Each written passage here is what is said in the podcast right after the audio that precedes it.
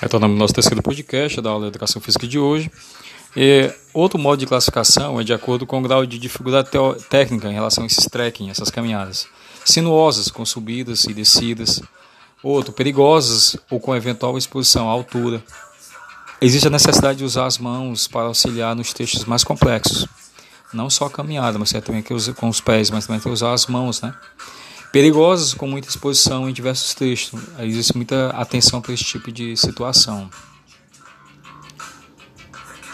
Muitas técnicas onde não basta somente caminhar. O planejamento passa a fazer parte do sucesso em transpor os obstáculos. É muito essencial o planejamento. Extremamente técnicas, existem aquelas, aqueles níveis que são extremamente técnicos. Todos os movimentos devem ser planejados de forma indispensável, utilizar equipamentos auxiliares como cordas, grampos, acessórios para abrir a mata. Todos esses fatores irão determinar quais trilhas deverão ser escolhidas para os praticantes de menor ou maior experiência e se existirá necessidade de um guia ou não. É muito necessário quando você está iniciando nesse tipo de, de aventura, você ter um guia, uma pessoa mais experiente que vai lhe orientar para fazer com mais segurança, evidentemente, essas trilhas.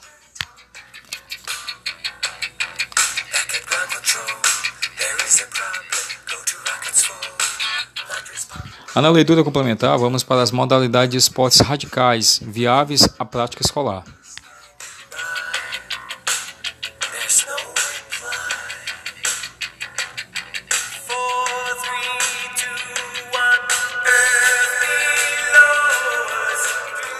Diversas são as modalidades de esporte radical que podem vir a ser integradas às aulas de educação física em âmbito escolar, sendo que as mais comumente adotadas são o surf, né? No nosso caso aí, nós poderíamos ir até o mar, né? O esporte pode ser facilmente incorporado nas aulas de educação física, em escolas que possuem piscinas ou em escolas próximas ao mar, que no nosso caso não é muito distante, né? É, o esporte pode ser incorporado às aulas voltadas às atividades aquáticas, onde podem ser ministradas a alunos de várias idades, sempre com acompanhamento de professor e a utilização de equipamentos de segurança adequados a cada idade. As aulas de surf são positivas ao aluno praticante por diversos motivos, tais como melhora na cardio, é, uma melhora cardiorrespiratória, desenvolvimento motor, desenvolvimento muscular de vários grupos musculares ao mesmo tempo e a aquisição de novas habilidades de equilíbrio. Tá? As aulas de surf podem ser aplicadas a crianças na primeira infância, as quais se apresentam na fase de, de amadurecimento, aprendizagem da natação, onde tais aulas geram benefícios ligados à interação com o meio aquático, desenvolvimento motor, desenvolvimento social, desenvolvimento do equilíbrio e etc.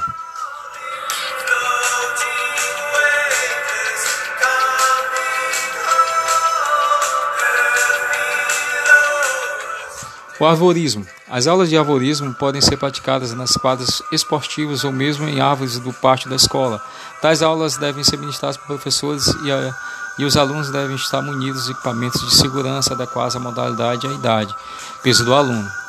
Essa modalidade de esporte radical é altamente benéfica aos alunos de várias idades, visto que possibilita que eles interajam é, com conceitos de ecologia, sociologia e educação ambiental de um modo mais prático, além de possibilitar que adquiram autonomia e senso crítico de cooperação, além de vivenciar situações onde exerçam a prática de superar seus medos na busca de prosseguir, tá?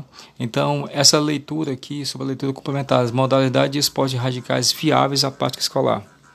Ela, elas no nosso, na nossa realidade, elas são, elas são praticamente assim possíveis, né? elas são possíveis, porque tanto estamos próximo ao mar, como também temos muitas árvores, então, temos árvores grandes próximo da nossa escola, até mesmo na nossa escola temos é, árvores grandes, poderíamos até praticar esse tipo de atividade.